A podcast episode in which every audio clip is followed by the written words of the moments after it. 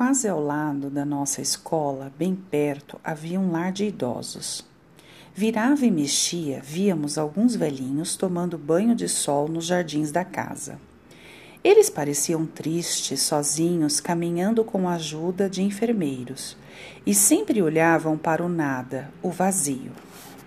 Na semana seguinte ao ocorrido, longe do tumulto e das confusões, o diretor chamou os sete envolvidos no caso do cyberbullying.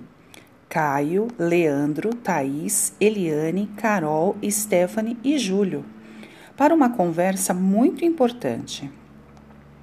Eles ficaram assustados, temiam que fosse mais um daqueles trabalhos infindáveis que o diretor costumava aplicar para aqueles que saíam da linha.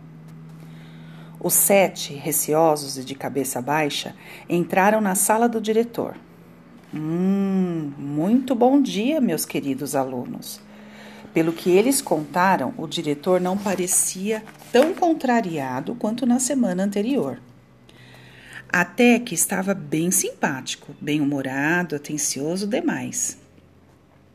É claro que o que vocês fizeram não podia passar em branco, certo? Alguma coisa precisam aprender com um triste episódio.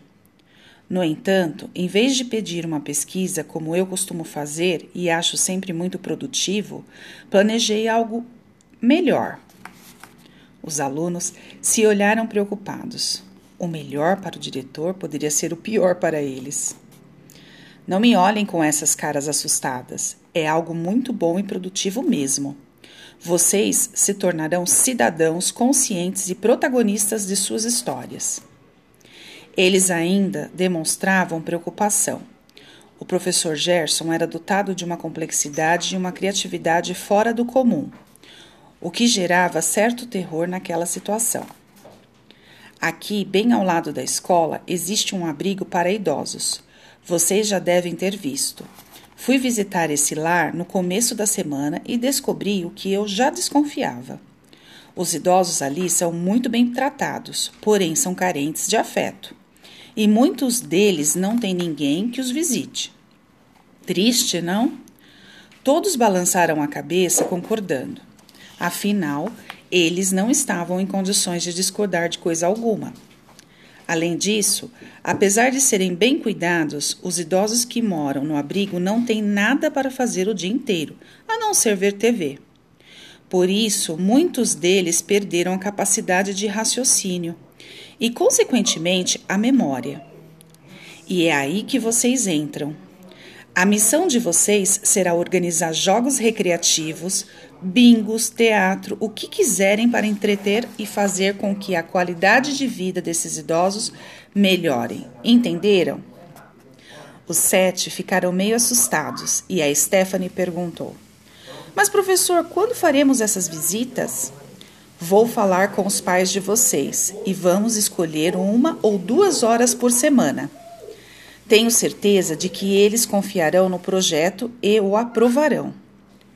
Mas, professor, como vamos montar essas atividades? perguntou Júlio.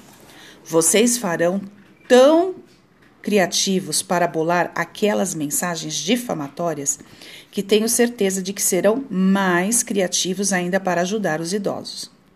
Fazer o bem dá menos trabalho que maquinar o mal. Não tenham dúvida disso. Fazer o mal é cansativo e pesado. O Caio, tempos depois, confessou que naquele momento preferia um daqueles extensos trabalhos de pesquisa do professor Gerson. Achava que seria bem melhor fazer um trabalho que cuidar dos velhos. Hoje ele pensa bem diferente.